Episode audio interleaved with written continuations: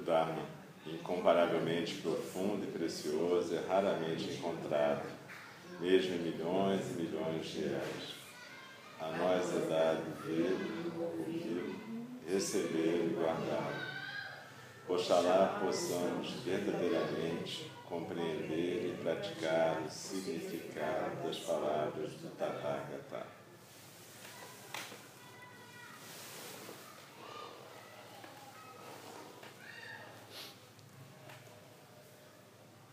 Partir dessa quarta-feira, a gente vai estar trabalhando o tema das paramitas, baseado no Guia do Caminho do Bodhisattva, de Shantideva, um comentário de Pema Chodron.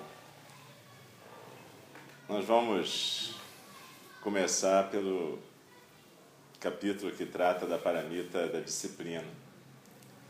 E a disciplina apesar de falar de conduta e comportamento, começa com a disciplina mental. Então, Shantideva, nesse capítulo, vai começar a falar sobre domesticar a mente. Esse termo, para algumas pessoas, é estranho, mas é porque ele fala da mente, seguindo o Buda Shakyamuni, como um macaco agitado, um cavalo selvagem, um elefante furioso. E essas metáforas indicam o tipo de estrago que uma mente não domesticada pode fazer. Então a gente domestica a mente basicamente através de zazen. Mas eu vou, junto com Shantideva e Pema Chodron, entrar mais nesse detalhe. A título de introdução, eu vou falar alguns minutos sobre a questão do treinamento no Zen. Existem várias formas da gente estar numa comunidade de prática. Uma delas é a gente apenas visitar a comunidade. É quando a gente vai num lugar para sentar, fazer zazen, usufruir desse momento de paz, quietude, silêncio.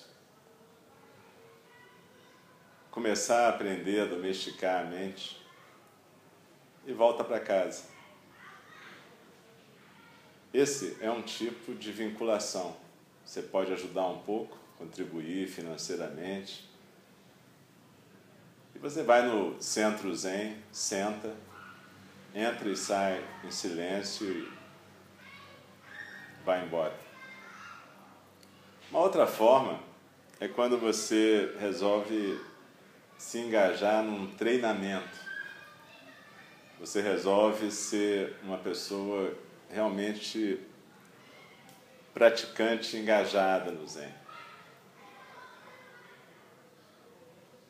E esse tipo de vinculação já é uma vinculação diferente daquela pessoa que se liga apenas à meditação. Não é melhor nem pior, apenas é diferente. Significa uma escolha de se engajar num treinamento. Isso às vezes dá margem a sofrimento e confusão nas pessoas.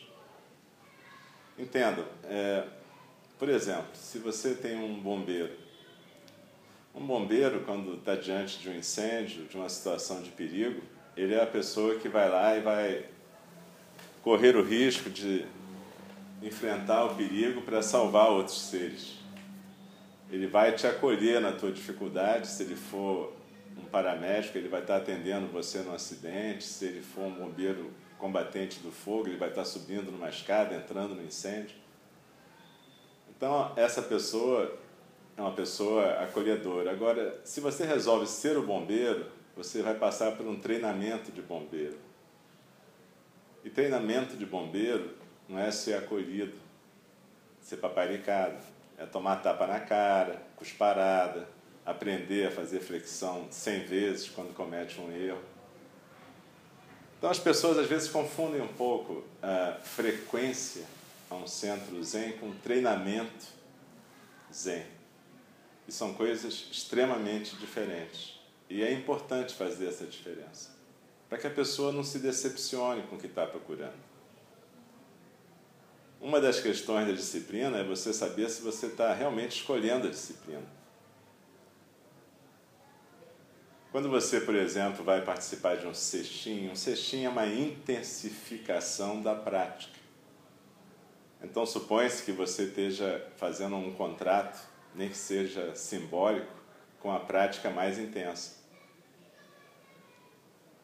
Essas coisas são importantes. Às vezes as pessoas pensam que cestinhos são como se fossem é, visitas guiadas ao Zen. E não é bem isso. É um momento de prática mais dura que vai te confrontar com os teus fantasmas.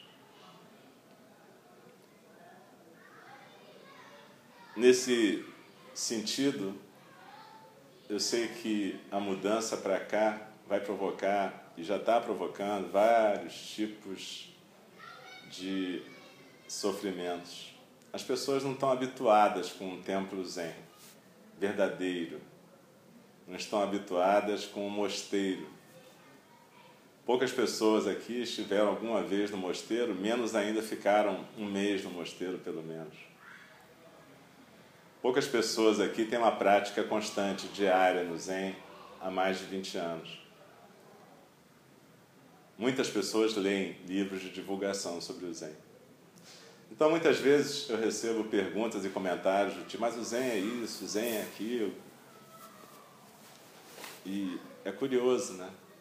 Porque muitas vezes a pessoa que faz o comentário, se a gente fosse fazer um comentário sobre a profissão dela, ela ia dizer: Bom, mas você não sabe nada do que eu estou fazendo aqui, como é que você quer dar palpite? Pois é. Mas faz parte da nossa cultura dar palpite naquilo que a gente absolutamente não conhece.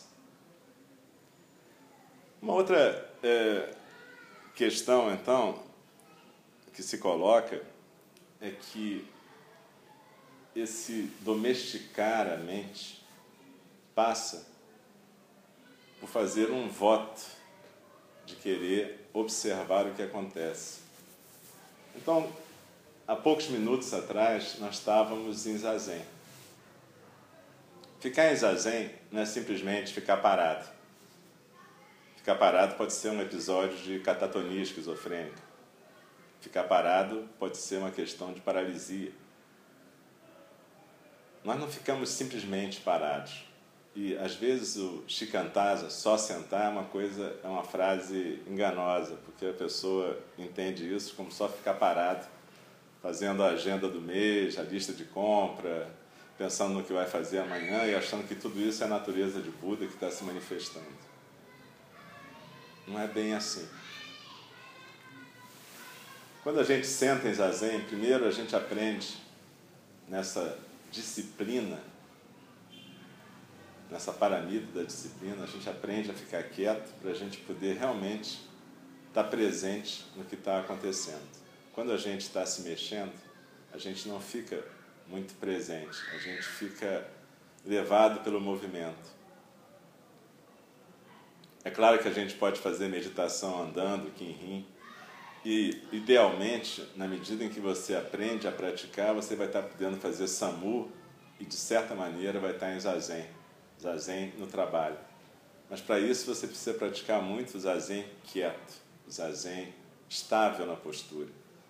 Isso começa com a postura adequada, por isso que a gente recomenda uma prática física, exercício dentro da limitação de cada um alimentação saudável, horas de sono, enfim, aquilo que são os pré-requisitos para você poder ter uma postura adequada no zazen. Então a disciplina começa aí. Começa com a disciplina na sua vida, que possibilite a você poder sentar e se aquietar. Quando você chega nesse ponto de sentar e se aquietar e conseguir respirar quieto, você começa a poder tomar consciência do seu corpo no aqui e agora do seu corpo e da respiração. Esse é um primeiro ponto.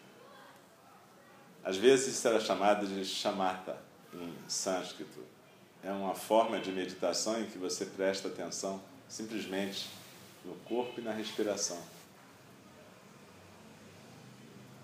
Às vezes as pessoas chamam zazen de chamata e vice-versa, mas não é exatamente a mesma coisa. Em chamata, o que você faz é realmente ficar presente na postura, no corpo e na respiração. E isso é o começo do zazen. Como a gente estava até alguns instantes atrás. E à medida que a gente consegue ficar realmente quieto, a gente pode observar que tem um fluxo de coisas que vão aparecendo e desaparecendo. Pensamentos, ideias, lembranças, emoções, sentimentos, aquilo que a gente chama de barulhos, sons da rua, músicas, ressentimentos, mágoas, desejos, todo esse mix que compõe aquilo que a gente chama de correnteza dos sons do mundo, na nossa tradição. Então, essa domesticação da mente começa primeiro, quietude do corpo no zazen. Segundo, prestar atenção na expiração e conseguir se aquietar na postura. Terceiro, deixar fluir a correnteza dos sons do mundo sem ser arrastada por ela. Observar o aparecimento e o desaparecimento de cada estímulo, de cada coisa. É óbvio que isso não é tão fácil e que a gente vai várias vezes ser arrastado, ser capturado, ser carregado por sentimentos, emoções, angústias, desejos, divagações, sono. Várias coisas podem carregar a gente. Às vezes a gente pode ser carregado até pela ilusão de estar descobrindo coisas budistas, se iluminando com algum conhecimento budista, tendo alucinações com os Budas e patriarcas. Makyo, que chama isso em japonês. Mas isso não tem nada a ver com o que seria realmente prestar atenção simplesmente ao fluxo. Quando isso acontece é porque a gente foi arrastado. E tudo bem, isso vai acontecer sempre. Porque qual é a nossa prática básica? A nossa prática básica é distração. A gente está sempre pulando de galho em galho. Então, não é de uma hora para outra que a gente vai mudar de prática. Só que a gente cria uma aspiração de praticar e de voltar para o momento do aqui e agora. Então, cada vez que a gente percebe que se distraiu, a gente volta. Volta para essa atenção à expiração, à postura.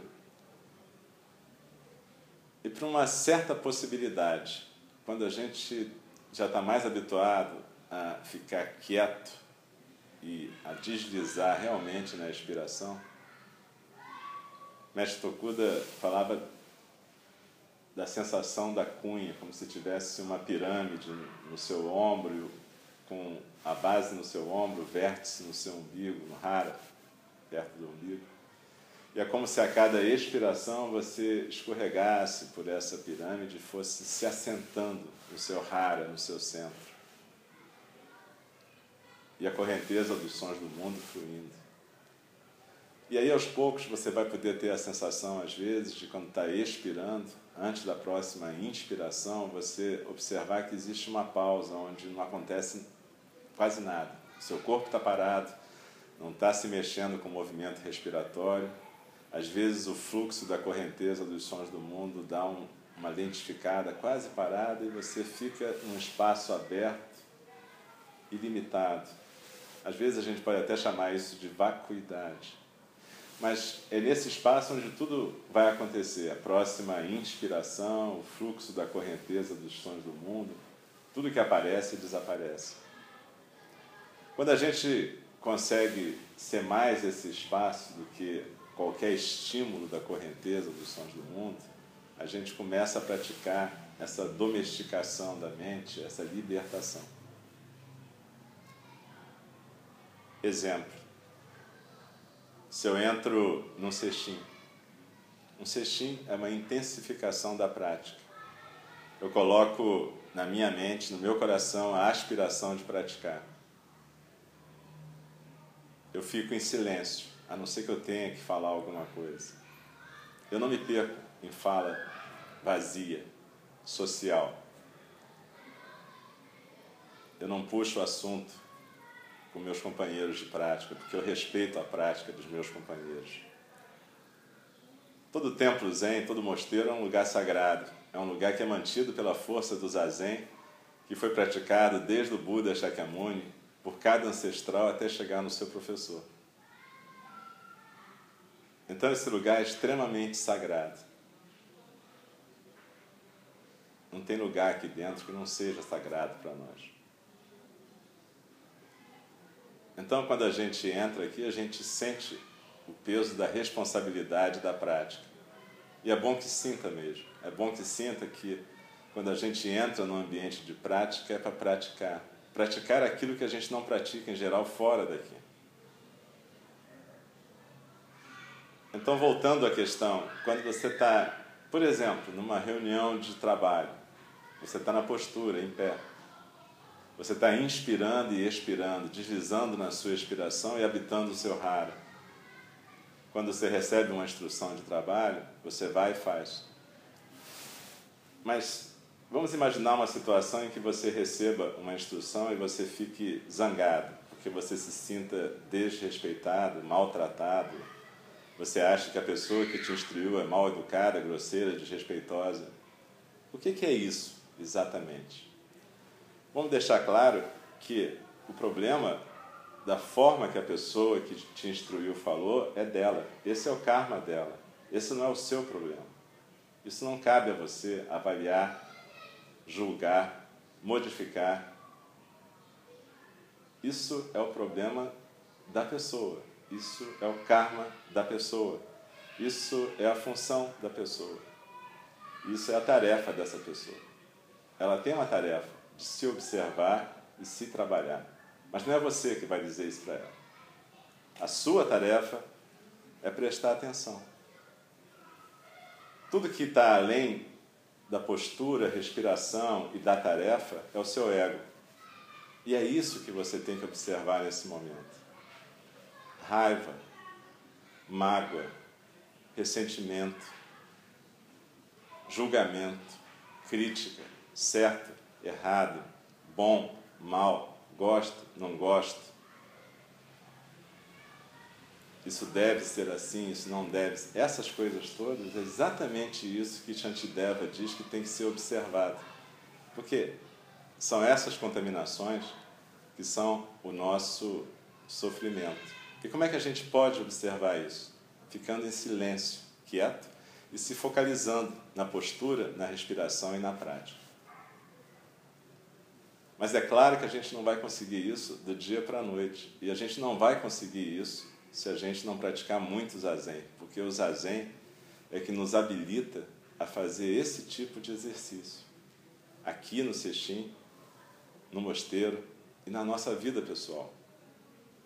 Observem que, independente do seu tipo de compromisso aqui dentro, pode ser que você jamais queira fazer um cestinho ou jamais queira fazer o treinamento zen, mesmo que você só venha aqui meditar uma vez por semana e ouvir uma palestra.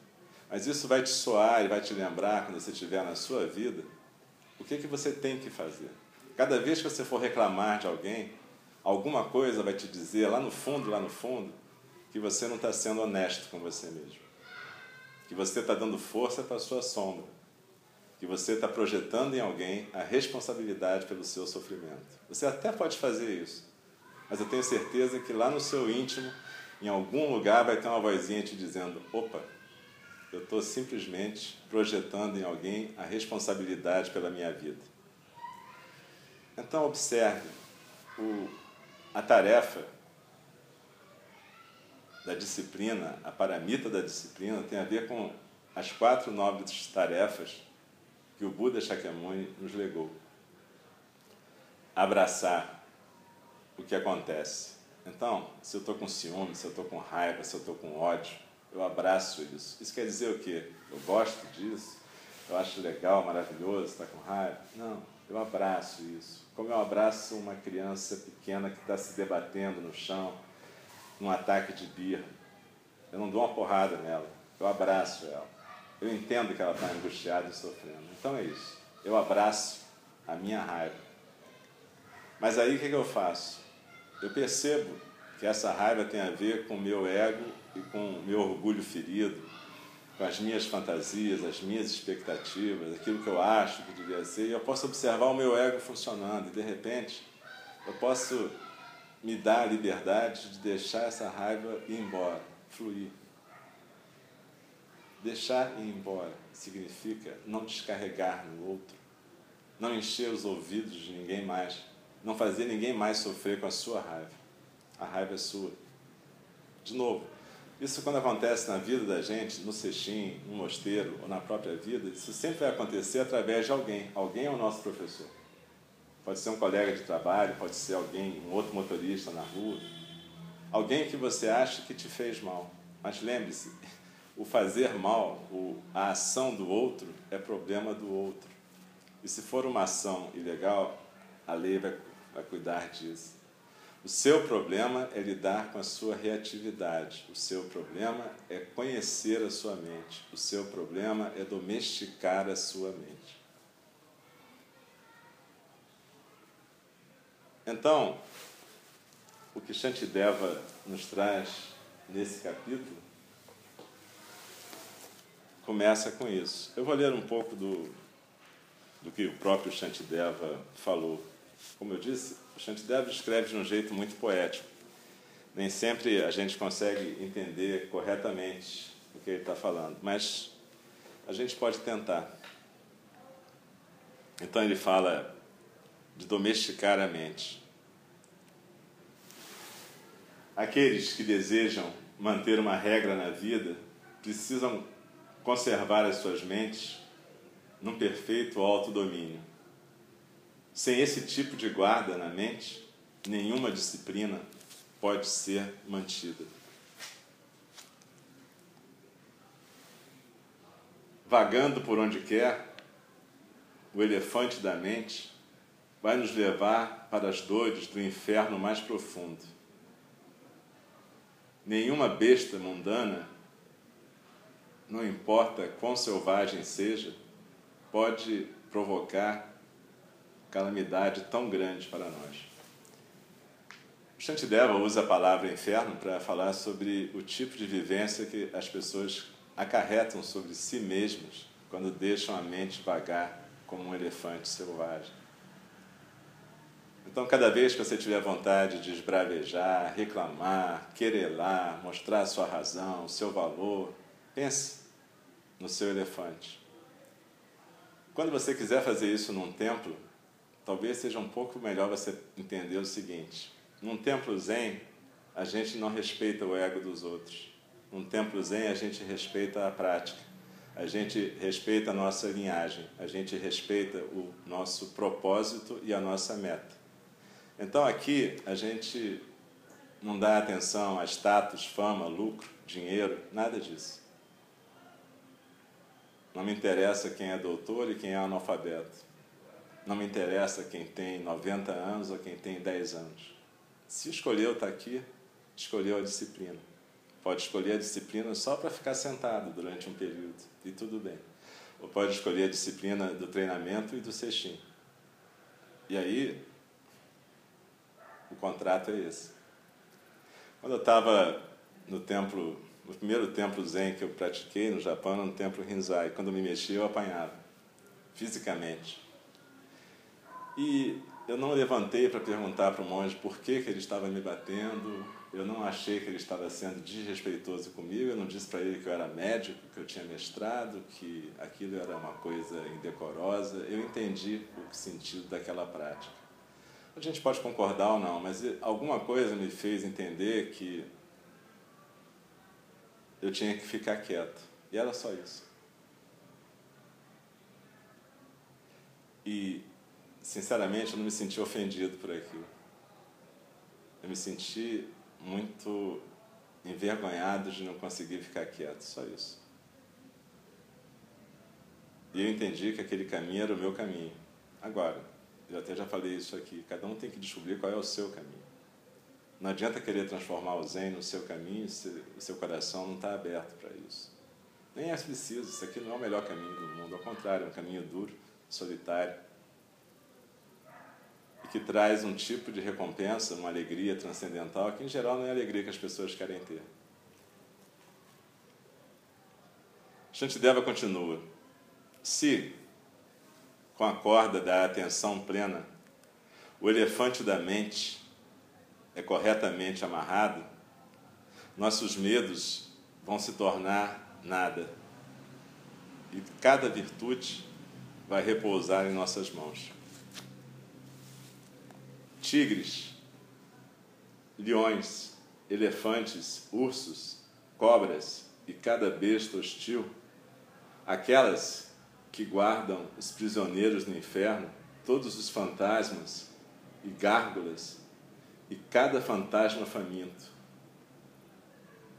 Pela simples domesticação dessa mente, todas essas coisas ficam da mesma forma domesticadas. Pelo simples domesticar desta mente apenas, todas essas coisas são da mesma forma domesticadas.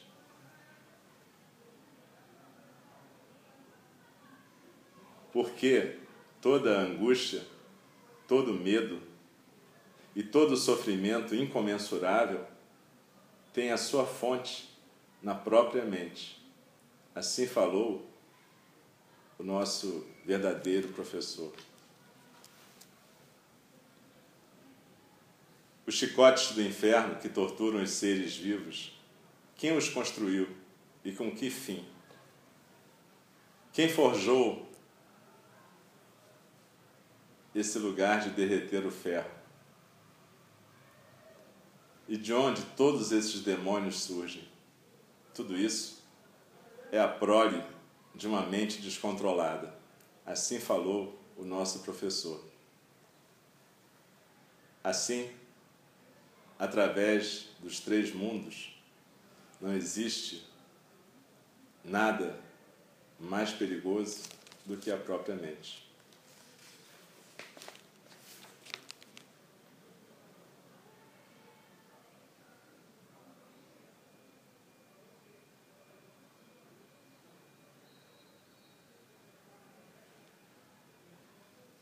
Se o doar transcendente se dirige para dissipar a pobreza dos seres, de que maneira, já que os pobres estão sempre conosco, os Budas de antanho praticaram a perfeita generosidade? A verdadeira intenção de dedicar a todos os seres todas as posses e os frutos de um tal dom. Isso dizem os ensinamentos, é a perfeição da generosidade. E essa perfeição é a própria mente domesticada.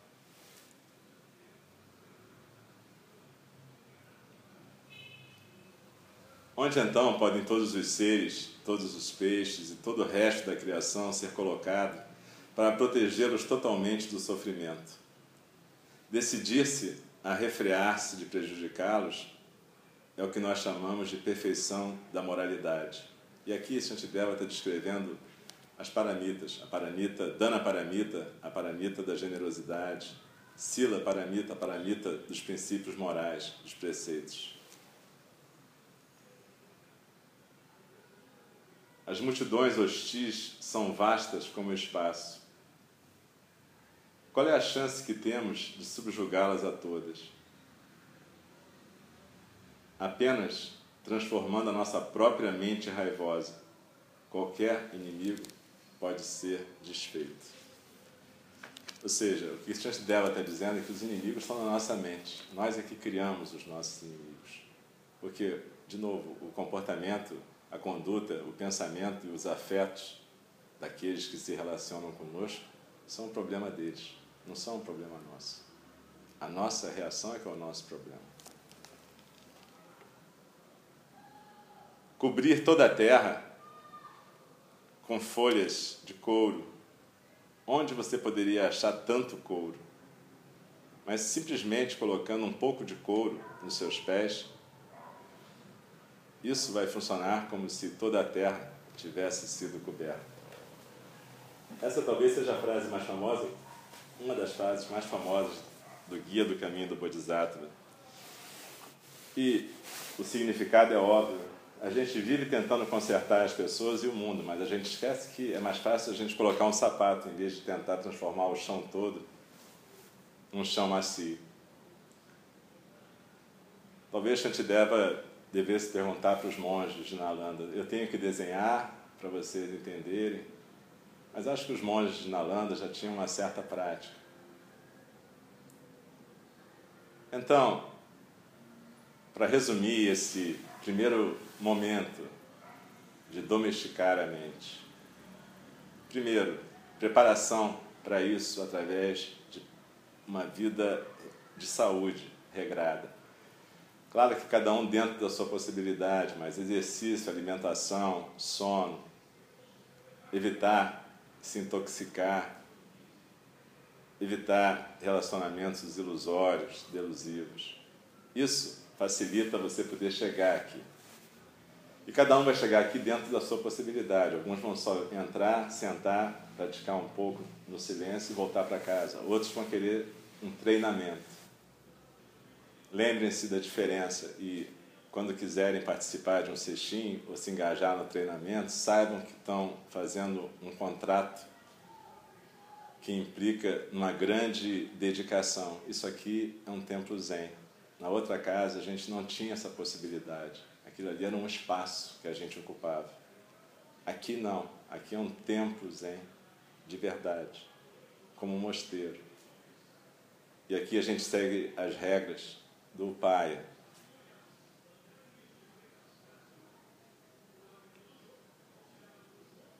Shantideva, no Guia do Caminho do Bodhisattva, no começo, fala de fazer um voto e fazer uma aspiração. Então, esse é o primeiro ponto importante. Além da preparação física, mental, espiritual para a prática, é ver se você está realmente desejoso de ter essa prática, ou desejoso de fazer esse treinamento, se for o caso. Tem que ver se isso fala para o seu coração, senão não adianta.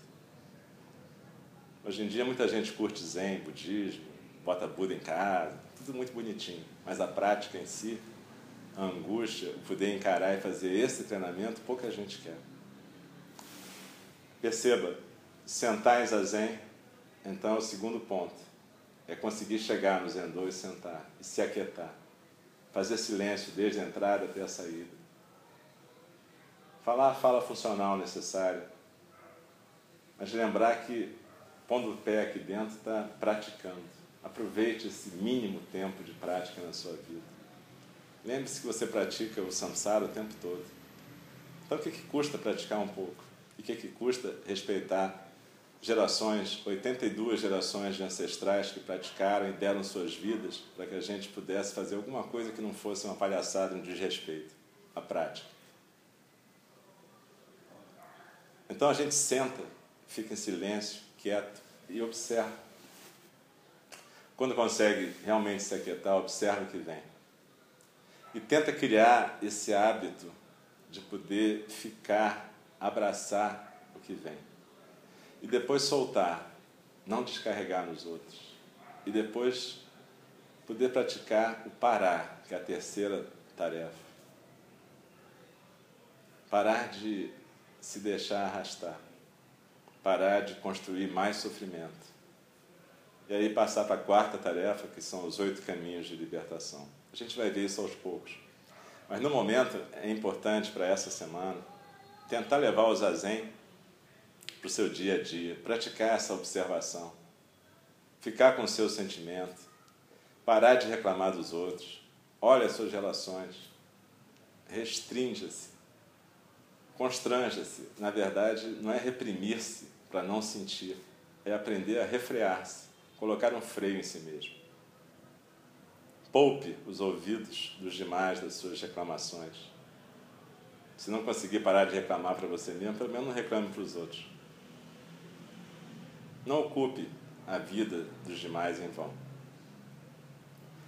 Dogen Zenji, seguindo o Buda Shakyamuni, fala de quatro tipos de cavalos, que era uma comparação que ele fazia com praticantes.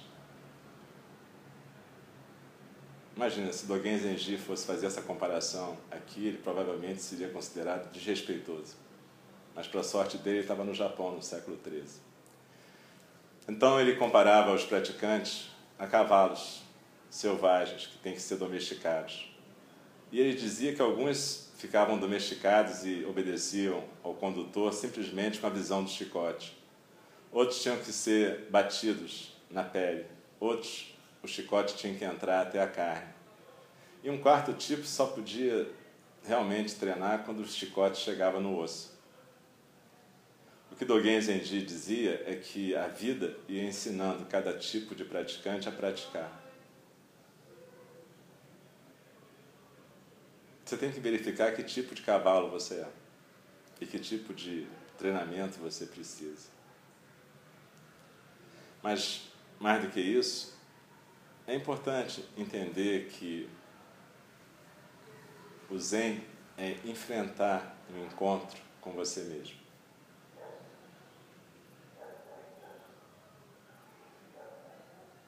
E então eu posso deixar uma pergunta, que é também parte dessa prática. Você quer se libertar de você mesmo? Você quer se libertar desse pequeno si mesmo, de verdade? Você quer enfrentar isso tudo?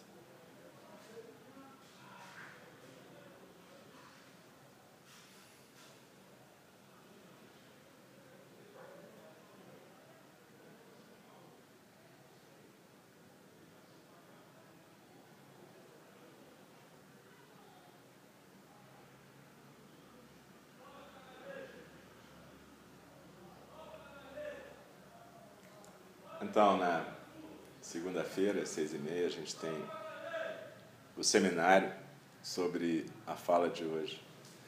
Um seminário, no modelo que a gente adota no PAI, não é para a gente falar sobre qualquer assunto, não é uma reunião social, é simplesmente para cada um poder trazer, caso tenha algo relevante a trazer, sobre o que experimentou sobre a prática descrita na fala do Dharma da semana anterior. Então não é para o praticante dar aula, não é para o praticante exibir conhecimento, não é para o praticante abrir o seu coração e fazer uma sessão de terapia. É simplesmente para ser pontual, falar em dois, três minutos. E os demais, quando escutam, não fazem comentários, nem afirmativos, nem negativos, nem elogiosos, nem caluniosos simplesmente escutam aquilo. E se o professor tiver que falar alguma coisa, fala. Ou não.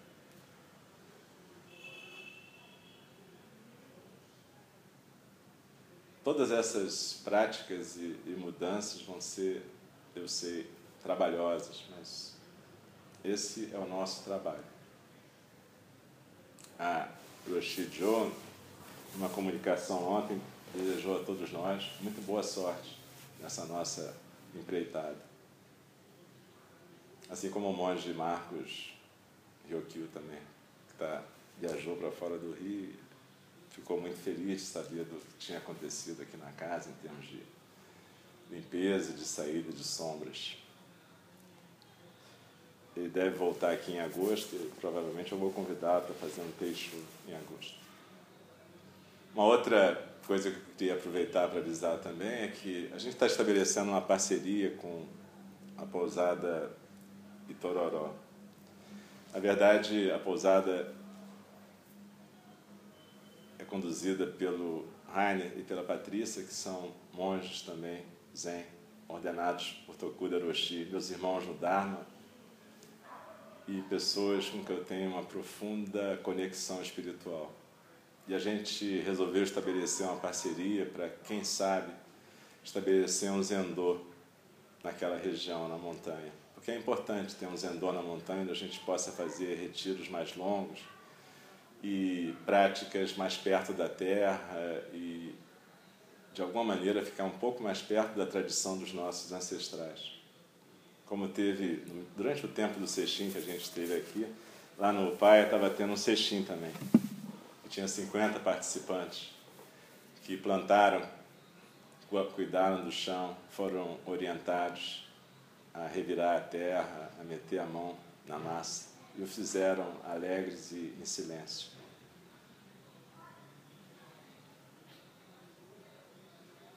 Na verdade, a nossa ideia, uma parceria entre END e a pousada, é que a gente possa fazer retiros pelo menos uma vez por mês, retiros curtos de fim de semana, de sexta a domingo, onde a gente possa aprender a trabalhar a terra, fazer trabalhos mais desse tipo, até para a gente poder desenvolver em algum momento uma horta orgânica aqui na casa, dentro das possibilidades.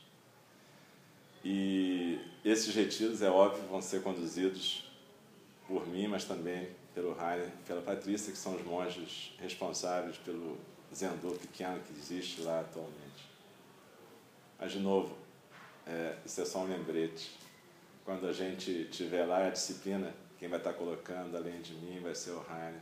E ele tem que ser também obedecido. De preferência em silêncio.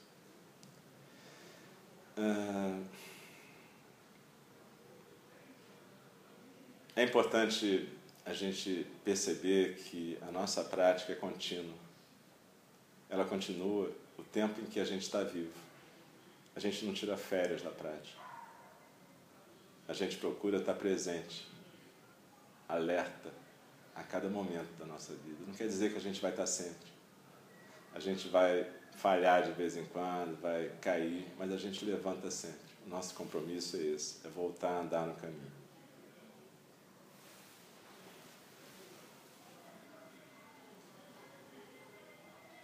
Dharma, incomparavelmente fundo, precioso, é raramente encontrado, mesmo milhões e milhões de eras. A nós é dado vê-lo, ouvi-lo, recebê-lo e guardá-lo. Oxalá possamos verdadeiramente compreender e praticar o significado das palavras do Tathagata.